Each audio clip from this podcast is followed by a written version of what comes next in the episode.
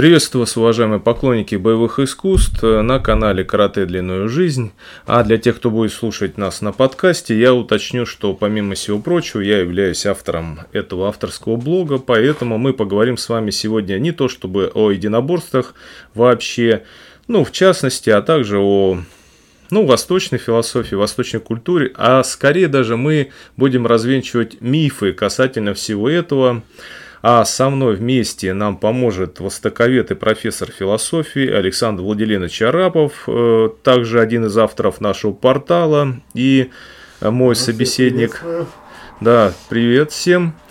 Ну и мы начнем, а начнем с чего? Вот у нас достаточно много всякого рода публикаций на тему боевых искусств, ну и в, в таком разрезе мы как бы развенчиваем мифы, повторюсь, и, например, о древности, якобы древности тех или иных систем, о том, что такое традиционно, что такое нетрадиционно, у нас же любят да, об этом говорить.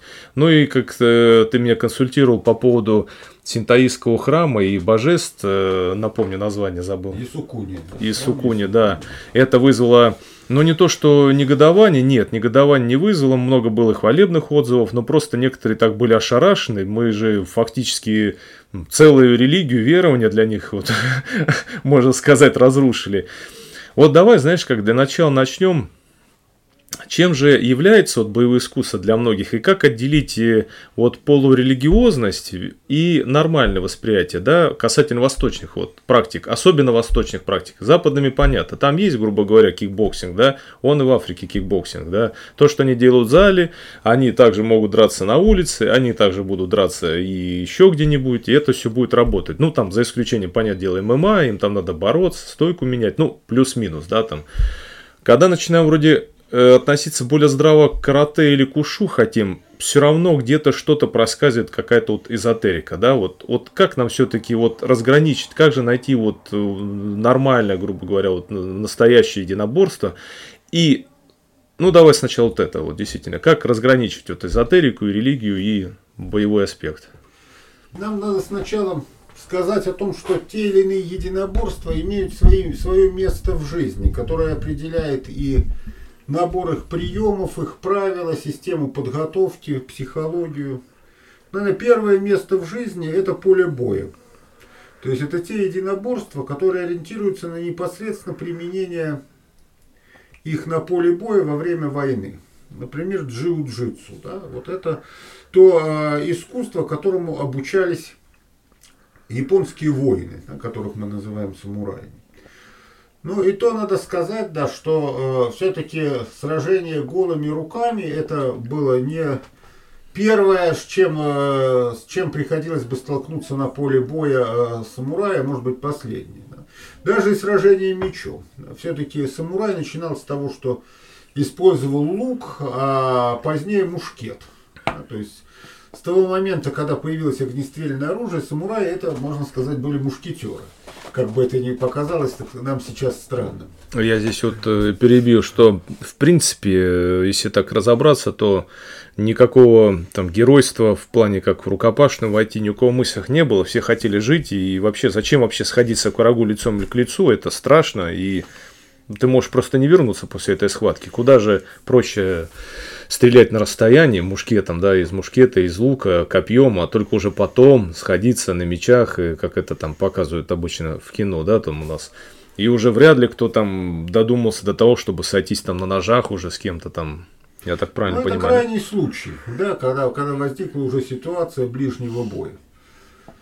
Ну, форс-мажор. Форс-мажор, да. Но мы можем посмотреть исторические э, неплохие фильмы, да, того, того же Кураса, вот, когда показано именно сражение между армиями самураев, да, действительно, там видим, что э, применяются различные виды оружия дальнего боя, применяются те же самые мушкеты, которые, естественно, да, японцы, узнав о существовании огнестрельного оружия, быстро взяли его на вооружение. Э, не надо представлять так, что это вот э, были в каком замкнутом таком совершенно традиционном мирке, да, и ничего не знали, что где происходит. Так даже, насколько я знаю, и ниндзя использовали порох, огнестрел, как одно из основных, кстати, своих методов. Да, довольно специфическое, да, там было и примитивное, скажем так, огнестрельное оружие, но тем не менее, да, огнестрельное оружие. Конечно.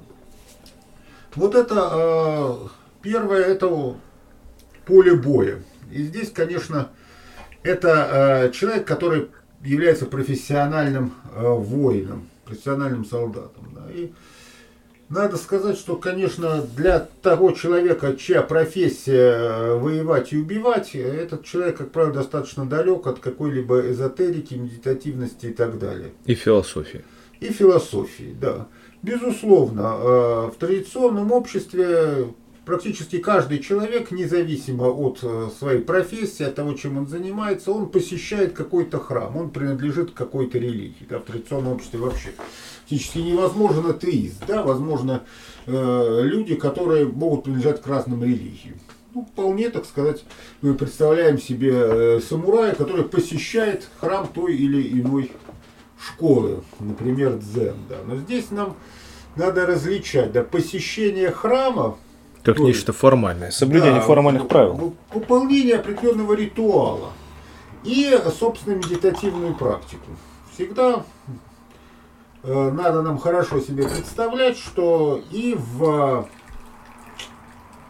тибетском буддизме, и в японском буддизме, и в значительной степени в индуизме йогическая медитативная практика изучения философии, священных текстов – это удел монаха.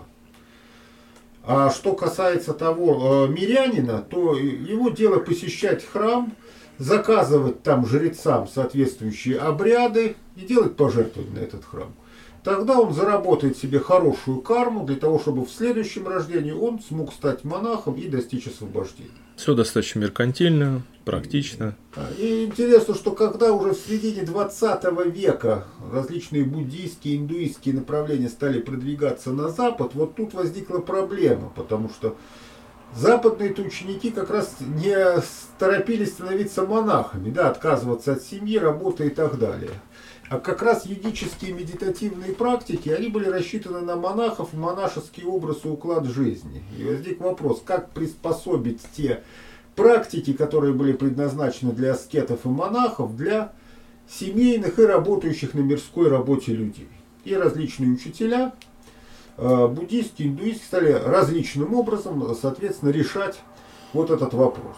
Ну, то есть такая Поп попсовости добавлять. Ну, в той или иной степени адаптировать. Да? Здесь, скажем так, кто-то пошел по более попсовому пути, кто-то э, уже более серьезно подошел к разработке э, тех систем, которые могли бы быть восприняты и мирянами. Поэтому к чему мы это говорим? Да, к тому, что когда мы в каких-то исторических э, хрониках, э, произведениях читаем, что вот некий самурай принадлежал к школе дзен – ну как это надо понять? То, что он ходил в храм этой школы, совершал там полагающиеся обряды, прежде всего там какие-то связанные с э, заупокойным да, культом, что касалось предков и так далее. И э, делал там пожертвования.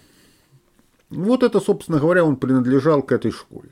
Какие-то он мог знать идеи, которые э, связаны были с буддизмом вообще, и с данной школой в частности.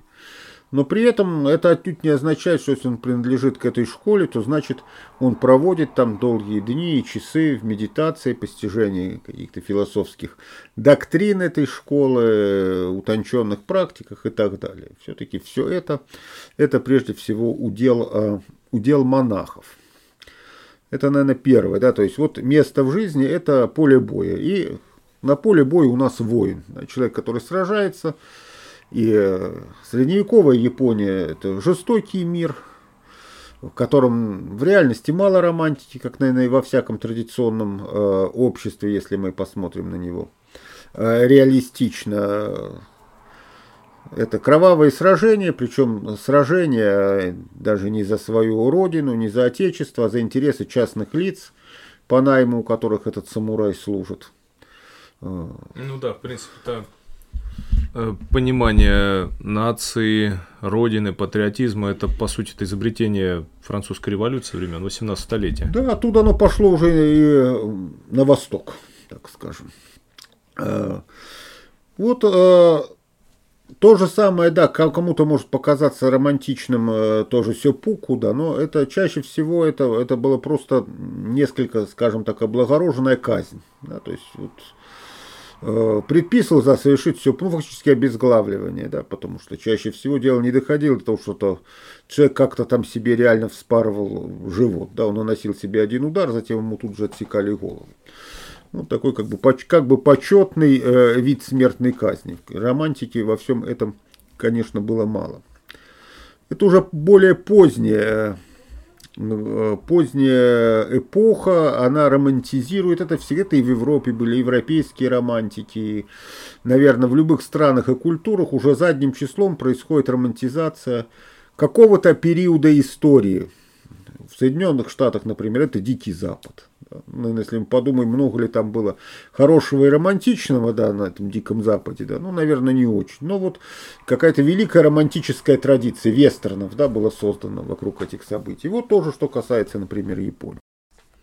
Джитсу мы так более-менее разобрались. Ну и как бы, как я понимаю, тренировки в зале, даже пусть в хакамах, в доспехах, даже пусть эти старые приемы, это вообще никакого отношения к настоящей воинской традиции или, как любят говорить, боевым искусствам-то по факту не имеет. Потому что, ну, дальше зала это не уходит. Нигде на поле сражения э, подобные поклонники подобных видов не выходят. Да и, как, кстати, как они могут воплотить приемы, которые, как бы они называют их, боевыми, то есть разработанные для средневекового боя, могли бы быть применимы сейчас. Правильно ведь, если так разобраться? Ну, совершенно верно. Дело в том, что в Японии в эпоху феодализма тренировались в, то, в том, в чем реально повседневно ходили или в чем воевали. Поэтому все эти хакамы и доспехи это было просто повседневное или боевая одежда, облачение да, для тех, кто так, а, тех, кто тренировался. То есть не потому, что такой сакральный смысл во всех этих хакамах и во всем есть, а потому что вот просто так ходили и в этом тренировались, да, в том, чем ходили.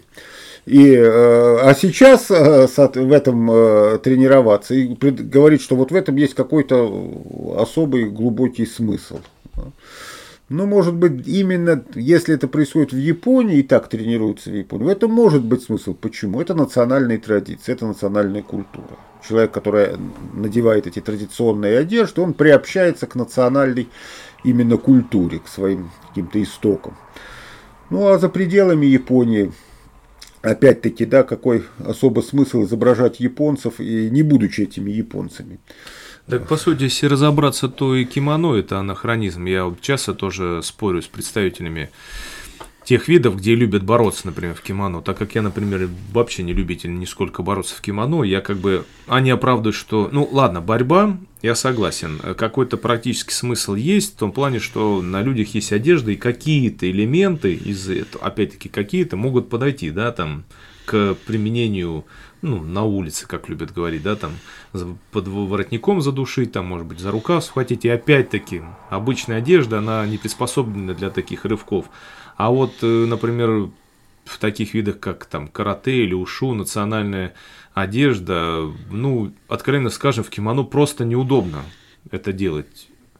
Вот в этом плане, мне кажется, Саньда, они пошли дальше и отказались от национальной одежды, и просто перешли на кикбоксерские трусы и майку. Ну, дело в том, что в Японии, опять-таки, да, и в Китае вот эти все национальные одежды, как я уже только что сказал, они имеют смысл в чем? Это, скажем, элемент такого патриотического воспитания, что люди занимаются в национальной одежде, да, и определенное приобщение к национальной культуре. То есть это э, не столько имеет какое-то практически боевое значение, сколько, скажем так, общекультурное. Ну а саньда-то понятно, саньда это э, все-таки армейский, армейский рукопашный бой, да, где, в общем-то, никакой особой надобности изображать средневековых монахов не было, да, нужна была прикладная, прикладная эффективность, да, да и, собственно, отношение к ушу, как мы его понимаем, да, у Саньда на самом деле очень мало. То, что называется ушу, ну, слово ушу это просто какое-то воинское искусство, любое воинское искусство. Ну, то есть, по сути, ММА, кикбоксинг это тоже ушу. Да, если буквально брать китайский да, смысл, буквальный перевод китайского, да, вот это воинское, да, даже, э, даже может быть больше вот любой рукопашный бой, скажем, да, потому что тут именно элемент да, в этом слове, что воинский, да, то есть. А, вот, ну то есть то, что с оружием, грубо говоря, штыковая атака, расстановка Штыковая. мин, это тоже ушу. Тоже, тоже сюда, тоже сюда подойдет. А уж армейский любой рукопашный бой, уж и тем более, так сказать, да. То есть это, это то, чем учатся воины, то, чем э, занимаются воины.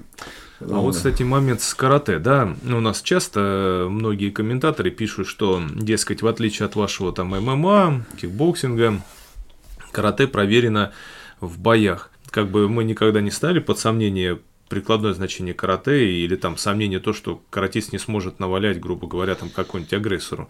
Вопрос сейчас стоит не в этом, да, а вот именно в практическом плане. Ведь э, карате развивалось среди аристократов, печи, печинов, айкинавских, а опять-таки, не умаляя достоинства карате в прикладном плане, я имею в виду, что это же все-таки не было военное сословие, как в Японии джиу-джитсу, правильно ведь? Ну, печины, да, в основном это были гражданские чиновники, администраторы, наследственные сельские старосты. Но я бы даже сказал, что вот это вот, когда на Окинаве печины занимались, это даже еще не история современного карате, как мы его знаем, а предыстория. История это уже в эпоху Мэйдзи, когда какие возникли идеи, да, что надо вот определенные национальные японские единоборства продвигать как что, как способ развития воинского духа. Дело в том, что в эпоху Мэйдзи э, вопрос воинской службы драматическим образом перевернулся по сравнению с тем, что было в Японии в предшествующие периоды. Мы знаем, что в феодальной Японии э, заниматься любыми боевыми искусствами мог э, самурай, носить оружие мог самурай. Воинская служба была уделом самурая. И вот эпоха Мэйдзи и вводится всеобщая воинская повинность. Возникает ситуация, когда не только может, но и обязан становиться воином крестьянин или лавочник. И вот возникла такая задача воспитательная, да, как привить воинский дух сыну крестьянина или лавочника, который никогда ни о какой войне не помышлял, и даже ему запрещено было думать в этом направлении. И вот здесь, соответственно, привлекаются различные единоборства. Дзюдо, карате, джиу-джитсу. Вот это все начинает активно внедряться, начиная со школы. То есть первое карате, скажем так, система карате современного вида разрабатывалась еще на Окинаве как система физкультуры для средней школы. Затем активно э, внедряется в школах в Японии, в студенческих спортивных клубах. То есть вот это, э, когда необходимо было воспитать уже воинский дух и э, националистические чувства у, японских масс, так скажем, да, в какой-то степени сделать самураями все, все население Японии, то вот так эта задача решалась. Да. Поэтому даже не только у сержанта, даже у сержанта был меч по такой, похожий на самурайский, да, интересно, что, а даже штык у рядового, он тоже делался похожим на самурайский меч, чтобы как бы даже рядовому японской армии в нем какое-то сознание пробудить, что он теперь как бы тоже самурай. А вот, кстати, про мечи. А помнишь э, те случаи, когда японцы активно принимали же английскую систему, прусскую систему ведения боя, и даже ношение было кортика английского и прусскую саблю вместо вакидзаши и катана. Так ли это? Ну, дело в том, что император Мэйдзи однозначно сделал именно так. Почему? Потому что это было э, символ, символ того, что Япония перенимает все лучшее из воинских традиций других стран. То есть, получается-то сами японцы вообще нисколько не парились по поводу того, что, о, мы же тут традицию не соблюдаем, здесь вот надо, грубо говоря, мизинец вот так вот отодвигать, э, как делают гудзюрю, а в адурю там мизинец по-другому. Японцы просто брали самое лучшее. Я так понимаю, что даже система западного воспитания, ну, касательно дзюдо однозначно. Все эти легенды про согнувшуюся ветку под снегом, это сугубо европейские, кстати, влияния и как и система подготовка поединков, рандори, потом и кумите. Э, то есть японцы не парились, они перенимали все лучшее и, грубо говоря, просто выдавали под маркой Made in Japan, да? Ну вот э, если продолжать, да, вот этот момент, да, что мечи, да, лучшие лучшим флотом э, считался в те времена. Это английский флот, поэтому английский морской Тут кортик. Не поспоришь, он и был лучшим. Да. А лучшая сухопутная армия считалась прусская. это прусская. Да, ну не случайно и у нас в России до сих пор парадная это прусский шаг.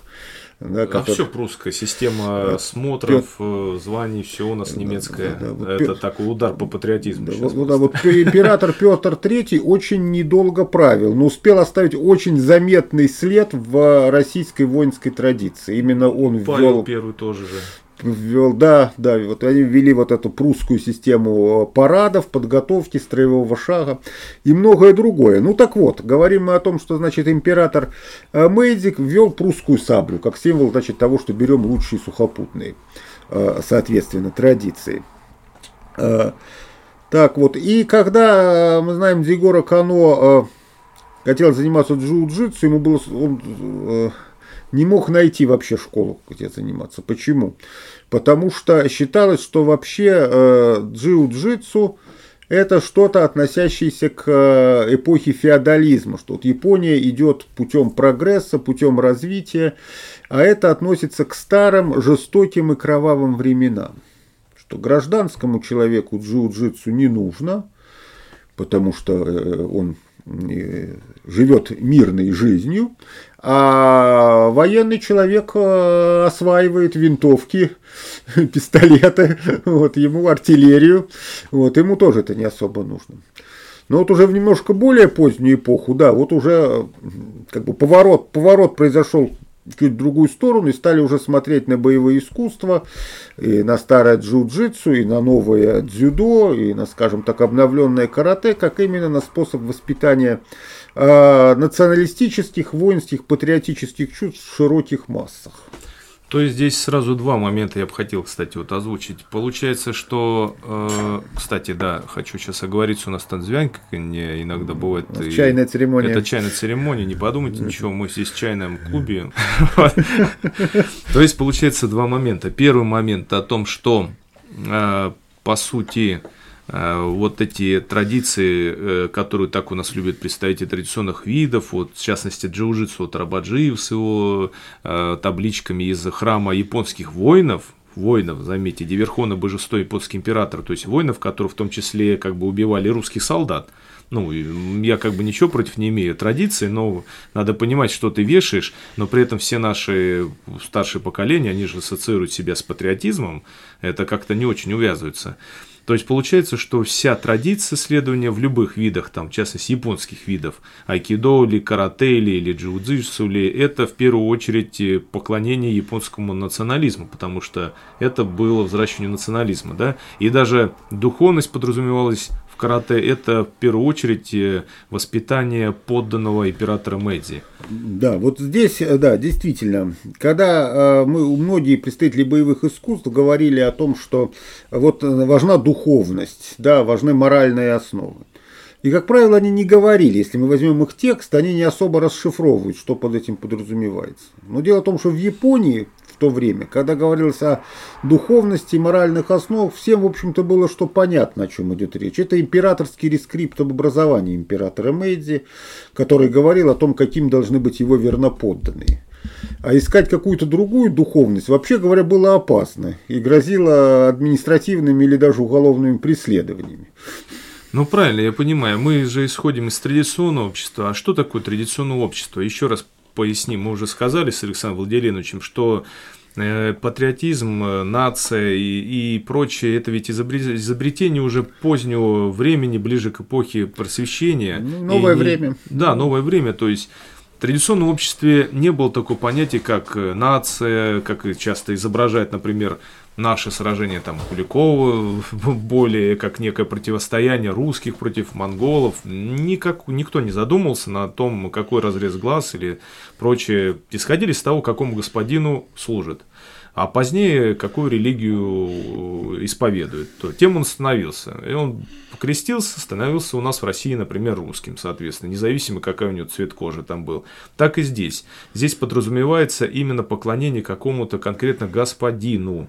А то, что мы сейчас романтизируем, говоря о неком э, духе, философской сущности и каким-то идеалом Будо, то это уже изобретение сугубо 20 века, когда появляется понятие индивидуальность, индивид, личность, мое, когда и, я исхожу и, из... И наоборот, на, и наоборот, нация, если говорить да, о Японии, да, да. да, нация, патриотизм, э, служение Отечеству, да, с другой стороны, да, наряду с индивидуализмом. И вот хорошо, национализм мы здесь, да, рассмотрели. А получается, э, джиу-джитсу же ведь э, на задворках было боевых искусств, и уже никто, как ты сказал, да, вот Зигару Кану тоже практически не мог найти школу боевых искусств джиу-джитсу именно.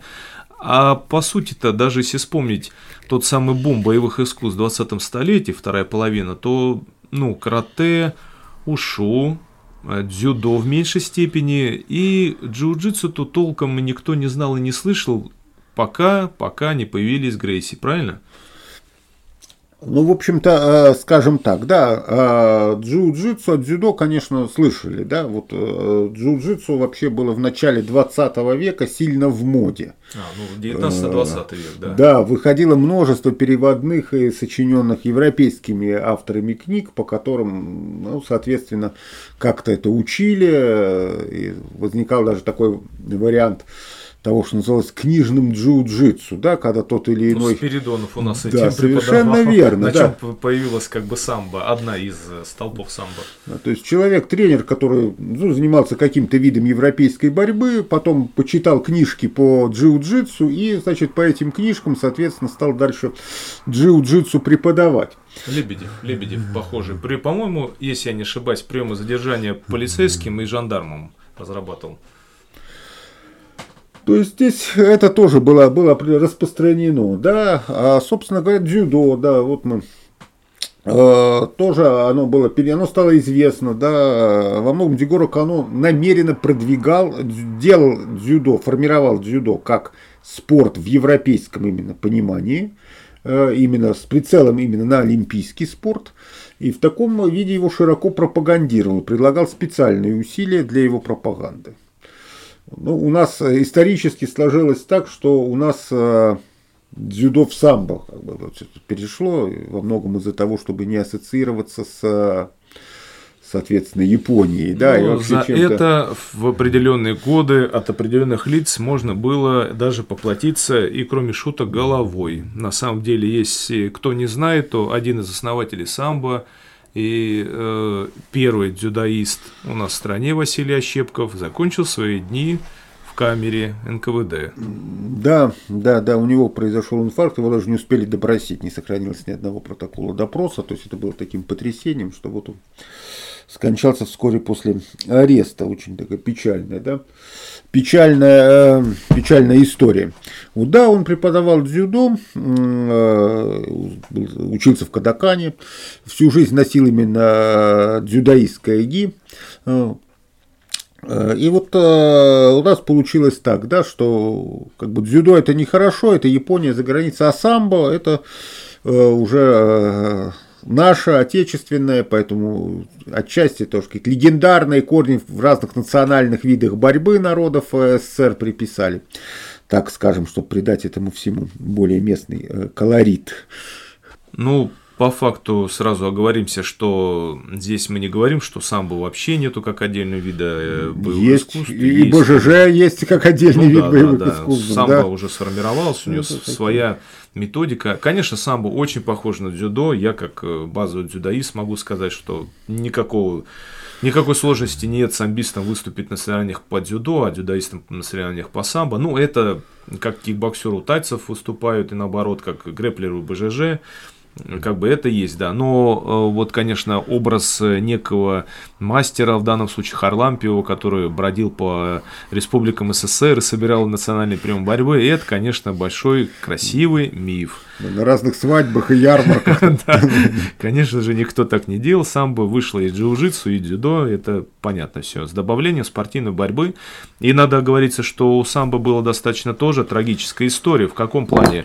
Харлампиев э, без пяти минут э, был под пристальным вниманием определенных служб, и его просто спасло то, что у него были связи на партийном уровне, да и на самбо началось ополчение, что, дескать, даже не гигиенично бороться в куртках, э, как бы вопрос стоял о том, а могло ли вообще у нас существовать самбо, была же такая проблема? Ну, скажем так, э, было, были, была критика, острая критика. Э, был период, когда, собственно говоря, э, самбо широко не культивировалось, только в закрытых клубах «Динамо», где могли заниматься или сотрудники правоохранительных органов, или члены их семей. То есть была, был вот такой определенный, не очень длительный период, но ну, был такой период. Вот. Ну, ясно, что здесь определенная здесь всегда есть конкуренция, да, то есть пока не, э, не было разработано и не стало внедряться самбо, для, при подготовке э, и, скажем так, до призывной и при допризывной подготовке в правоохранительных органах используются разные другие системы, э, в том числе и французская борьба, бокс, и есть э, пособие, скажем так, до самбовского периода, да, который... И вот это, там интересно, что была, была борьба, французская борьба, бокс. То бишь греко-римская, поясним. Э, да. да, тогда она называлась французской. Француз, что пришла из Франции к нам. Фехтование и стрельба. Вот эта вот объединенная дисциплина называлась защита и нападение. И, соответственно, да, в Институте физкультуры это преподавалось как особый предмет, и затем... Э, кстати, это... кстати, это же, по сути, тоже было перенято у немцев и вообще у европейцев. Э, комплекс вот этот вот, это, по сути, англо-немецкий комплекс, англо-германский, и у них пособия такие были, где смешивались приемы джиу-джитсу, бокса, борьбы, фехтования, ну, там, конной езды, там вариации разные могли быть. Да, я читал один из таких учебников, вот это еще сказал, именно до самбистский, так скажем, период, где автор очень сильно отстаивает преимущество французской борьбы перед джиу-джитсу. Вот, вот новомодное джиу-джитсу распространилось, все ему увлекаются, но на самом деле оно ничего нового не может дать в прикладном плане, вот что интересно, да, по сравнению с французской борьбой. И еще такой у него интересный аргумент, что во французской борьбе больше остроумия, чем в джиу-джитсу. Да, ну, кстати, бои без правил первые показали, что, ну, не то, что преимущество больше, чем у джиу-джитсу, а то, что списывать со счетов спортивную борьбу было рановато. Первые турниры, когда именно школа на школу были, мы об этом еще поговорим, как раз-таки лидируют представители вольной греко-римской борьбы, как это неудивительно звучит. Даже возникал вопрос, что сначала-то не хотели допускать представителей греко-римской борьбы на UFC, дескать, ну, это же не боевое искусство. Вот здесь так, вот и понятно, поэтому, когда мы говорим о том, что у самбо, да, возникали проблемы, понятно, что те, кто до этого занимался преподаванием единоборств, тоже свои позиции, так скажем, сдавать не хотели или переучиваться теперь, да, на самбо, поэтому они так или иначе критиковали самбо. Это уже какие-то аппаратные разборки, да, пошли, которые, может быть, с точки зрения именно эффективности самих боевых искусств даже уже не столь интересны. Потому что ясно, что это, это финансирование, это какое-то продвижение должности и так далее. А вот вопрос, как раз мы говорим про прикладное, да, вот значение, про некие смертельные стили. Вот часто нас критикуют, дескать, вот что вы смешиваете спорт, есть вот боевое искусство. Я даже вот постоянно в этом плане спорил с представителями разных таких вот видов, которые говорят, у нас это вот смертельный... Они э, как некую магию воспринимают, что достаточно изучения приемов, и, и уже то, что они являются э, некими такими смертельными для того, чтобы ты владевал боевым искусством. Мне это напоминает некую вот религиозность, то есть вера в нечто волшебное, то, что дается тебе просто потому, что ты выполняешь некие обряды. Ну, это магия, кстати, магическое мышление, как там, парасимпатическое ну, да, мышление, дело в том, что, собственно говоря, в в некоторых магических системах, да, там вот, э, или, скажем, наоборот, скажем, в некоторых каких-то боевых искусствах Японии, там вот есть такое тоже сращивание с магическими элементами, да, это, это есть, да. Но сейчас мы даже говорим вот о чем, да, о том, что э, некий смертельный удар, да, и как сейчас говорят, в одну точку. Но ведь дело в том, что надо э, попасть в эту точку и суметь нанести удар. Поэтому без спортивной подготовки общей, да, но как это можно сделать, да. Ну, откровенно скажем, конечно, мы не можем быть подготовлены как профессиональные спортсмены. Это машины, которые тренируются там чуть ли не по 12 часов в день. Э, разумеется. Это содержание всей их жизни. Это всей жизни. Он быстрее, сильнее. Мы еще говорим о понятии психологическом, о стрессе. Э, ну, просто я, конечно, понимаю, что много можно написать, как наши комментаторы, что я на улице там одним ударом, семерых одним ударом, да, но на самом деле, тех, кто знает, э, что такое конфликт, бытовой даже, уличный, и бытовой конфликт, это всегда стресс, напряжение, адреналин, тело начинает деревенеть, э, движение более скованное, и потом ты не понимаешь, ну как же так, в зале же я вот как двигался, а здесь вот ну ничего не получается ведь. Ну да, ну конечно, да. Часто в любых ситуациях иногда возникают разные странные и необычные вещи, да. Поэтому если кто-то кто-то кого-то, так сказать, там смог, смог каким-то неожиданным образом победить, ну я совершенно не, не ставлю под сомнение правдивость таких историй. Да. Здесь много решает э, случайность, много решает стечение тех или иных обстоятельств, поэтому да, могло ли такое быть, когда, так сказать, спросить, да, то он может сразу сказать, что могло быть вообще всякое, да, но одно дело то, что произошло в результате некого единого, некого единичного стечения обстоятельств, и другое дело, когда это вопрос именно системы, да, когда на это ставится, да. Вот, э, что зачем нам там, учить, э, заниматься спаррингом и так далее. Да? Вот нам достаточно нанести удар в глаза. Да. Но если человек не может, скажем, в поединке с боксером вообще дотянуться до лица этого боксера никак, да, то как он ему нанесет удар в глаза? Да, вот говорит, я зачем мне бить там в челюсть, я ударю в глаза. Но челюсть недалеко вообще от глаз находится, да, на лице. Начнем с того, что вообще попасть в челюсть, это намного проще, чем попасть в глаза. Да. Если человек не может попасть в челюсть э, во время поединка, да, с боксером, то как он предполагает ему, соответственно говоря, попасть э, в глаза? Да? И поединка, между прочим, э, в комфортных условиях, mm. если уж так разобраться, вопрос не стоит о жизни и смерти в нем. Да, или как в ином руководстве пишут, а вот расстояние между этой точкой смертельной и другой точкой, которая не смертельна, но вызывает там обморок, составляет там пол сантиметра. Вот, вот человек в принципе, да, боксер ему в принципе держит его на дистанции, да, и он не может с ним даже сблизиться. Как он будет попадать в эти точки, которые там отличаются на пол сантиметра? И, кстати, здесь вот вопрос был о тех же UFC, да, да, дескать, там вот правила, все по свистку суде останавливается. Но если мы вспомним, опять-таки, это не панацея. И уровень, конечно, поединков в этом UFC оставляет желать лучшего. Вот, современный ММА на голову выше, конечно же. Но что там было характерно показано, напомню, в первых UFC по регламенту правил как таковых не было. Было два ограничения. Не кусать и пальцами, пальцами, внимание, не выдавливать глаза. То есть воздействовать, например, подбородком на глаза соперника возможно было. И так даже победил наш самбист один.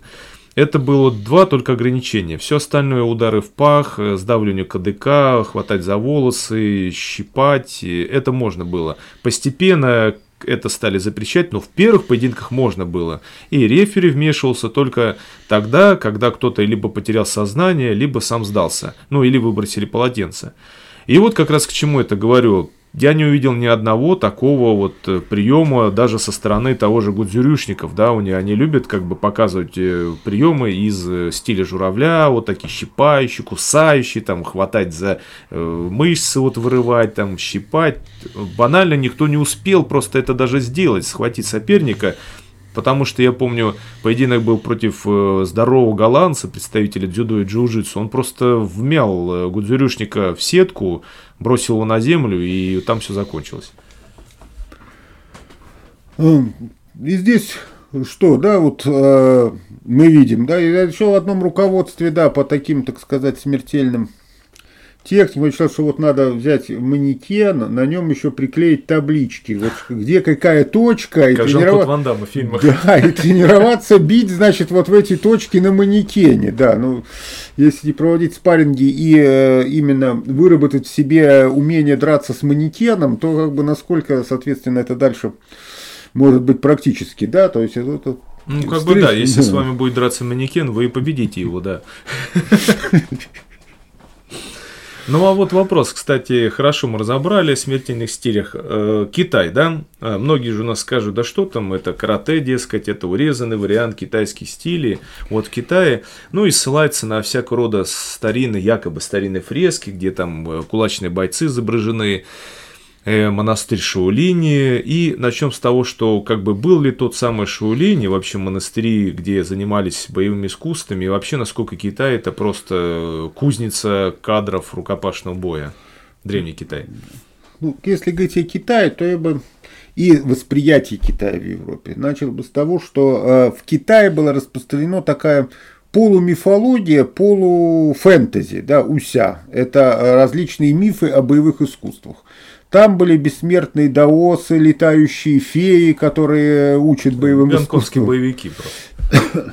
И до сих пор снимают, в том числе на очень хорошем техническом уровне. Ну, сейчас это популярно. Ренессанс, да, кстати. Ренессанс. Некоторые из них приятно и интересно смотреть, если относиться к этому как то, что это именно фэнтези. Но дело в том, что на них в общем-то, уже никто не смотрел, да, как на то, что на реалистическое изображение боевых искусств. Всем было понятно. Точно, ну, как сказать, ну, как сейчас мы Толкина читаем, мы же не, не предполагаем, что где-то тут хоббиты, да, есть э, недалеко, да, и мы где-то такого хоббита встретим э, выйдя э, прогуляться да, во двор. Ну вот так же, так же и там. А вот на Европу такое произвело впечатление, что стали это принимать, э, вот эту полумифологию, полуфэнтези, за то, что действительно реально отражает, э, реально отражает реальные боевые искусства. А что касается монастырей, да, там занимались боевыми искусствами. Почему? Да, и в Японии, и в Китае. Междуусобные войны, время неспокойное. Монастырь, особенно богатый, был лакомой добычей, его хотели разграбить. Поэтому там э, была охрана, опять-таки, здесь надо... Да, не путать надо э, священнослужителей и охрану, которую э, для проформы соблюдения традиции в качестве монахи монахов, записывали. Да, записывали да. монахи, но это не монахи, как принято считать. То есть везде и в том же Шаолине были, скажем так, мон, собственно монахи, те, которые занимались изучением священных текстов, медитацией духовной практикой. И была охрана, которая тоже, поскольку в монастыре могли жить постоянно монахи, то она тоже записывалась в монахи. И которая, соответственно, занималась охраной этого монастыря. Ну и понятно, профессиональные, а профессиональные охранники, да, ну, как, естественно, у них были какие-то свои определенные навыки, свои именно технические приемы, традиции, которые передавались ну и в народной фантазии вообще всегда все очень сильно разукрашивается, преувеличивается и мифологизируется, да, вот создаются какие-то мифы и легенды вокруг тех или иных. Ну, то есть, вот. по сути, поклонники подобных шаулинских стилей, они как бы хотят в себе воплотить образ именно такого романтического монаха, настоящего, который еще владеет при этом боевыми искусствами. Но ну, нужно понимать, что либо вы занимаетесь боевыми искусствами, и вы тогда воплощаете образ, в общем-то, не самых далеких и, кстати, не самых хороших людей, которые нанимались, в частности, охраны. В те времена-то это были далеко не благородные мужи. Дезертиры из армии могли Дезертиры быть. Дезертиры из армии, вышибал, убийцы, да, кстати, профессиональные не чурались, то есть вы как бы повторяете их традицию, а не традицию монахов. Ну и, кстати, вообще, можно ли быть монахом, даже Шулине или другого, живя в Москве и тренируя в клубе?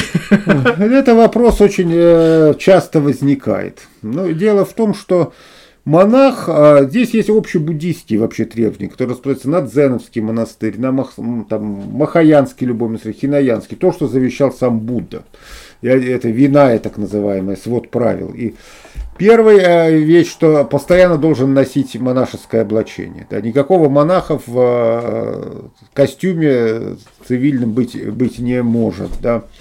Э, он не должен заниматься никакой мирской деятельностью. А, монах, естественно, должен проживать, э, если он есть монах какого-то монастыря, он в нем и проживает, да, может отправиться только в какую-то поездку по поручению настоятеля этого монастыря. И вообще жизнь его жестко регламентирована. Жизнь буддийского монаха жестко от и до, от расцвета до заката регламентирована множеством правил, восходящих к самому Будде. Это жизнь в аскезе, в отречении, где не может быть речи о том, чтобы там какие-то деньги зарабатывать, э, делать бизнес, еще что-то. Тренировать людей, например, тоже. Вот, тренировать, да, тренировать вот только внутри, может быть, да, непосредственно монастыря, вот, но не как а, какой-то бизнес.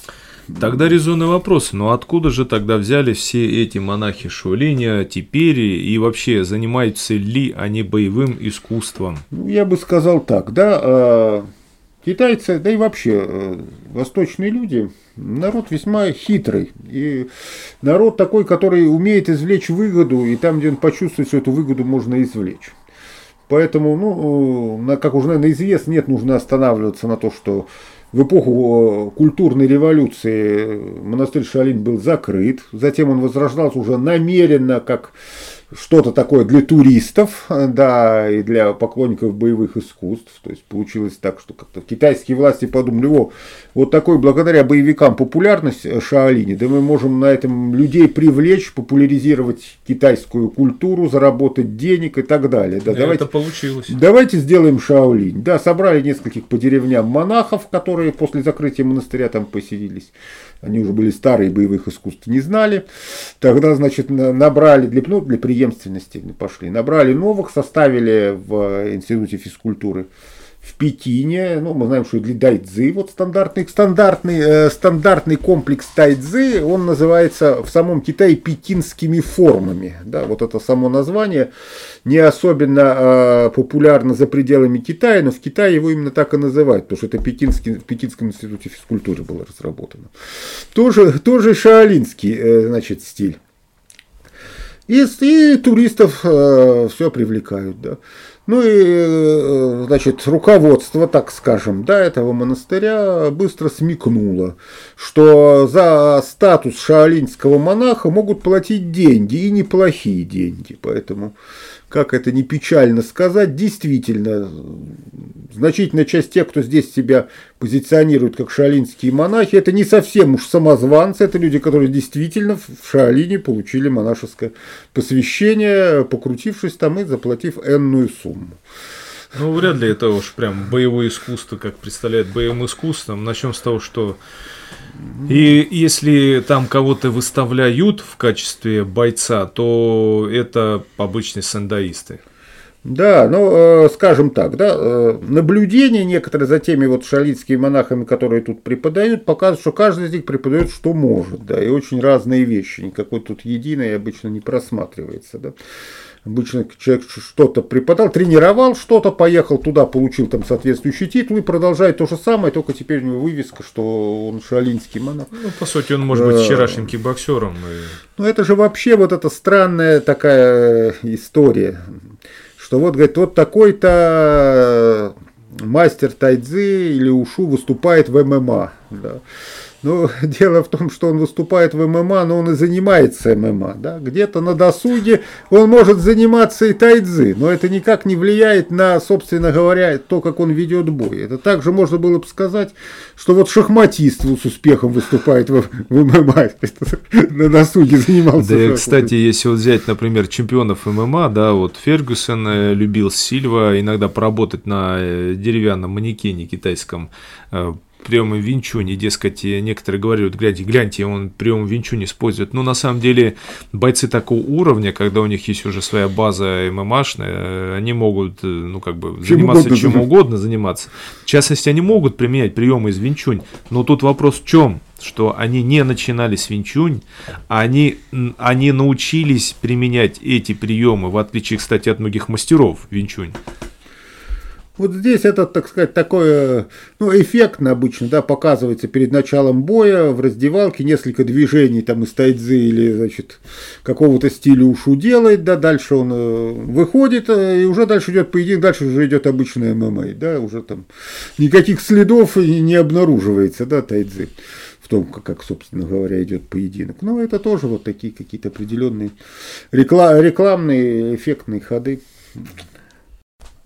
Ну и как э, завершение, давай все-таки мы расставим точки над «и». Ну вот они есть. Вообще, я не люблю, например, деление на боевые и не боевые, там, на традиционные, нетрадиционные. В моем понимании есть боевые искусства. Туда все входит. И греко-римская борьба, и карате, и ушу.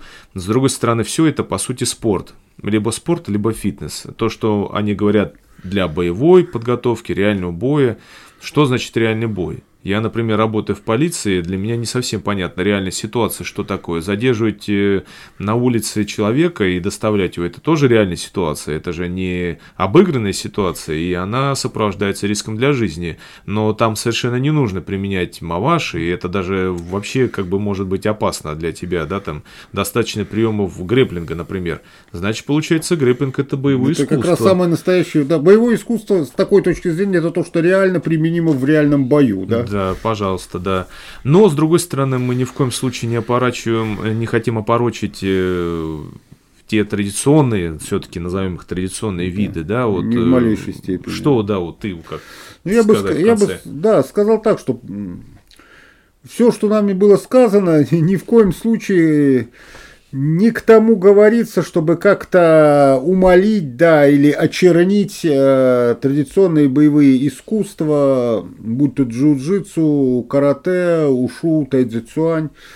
Э, они могут быть действительно и прекрасно, прекрасной э, практикой для того, чтобы для развития и физических данных дать в, той или, э, в том или ином направлении, в зависимости от конкретного боевого искусства, и как э, способ медитации, и в конце концов как способ знакомства с восточным мировоззрением.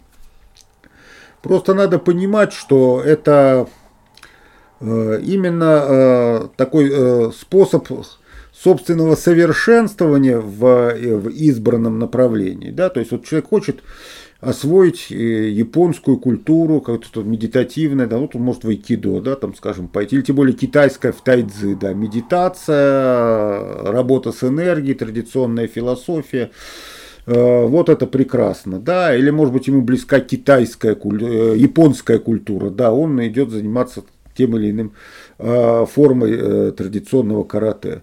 И да, конечно, это может оказаться и полезным действительно в какой-то реальной да, э, ситуации. И таких примеров множество, что вот айкидо могло оказываться полезным, да, и различные формы карате. Но просто надо понимать, что это не э, заточено на прикладное применение.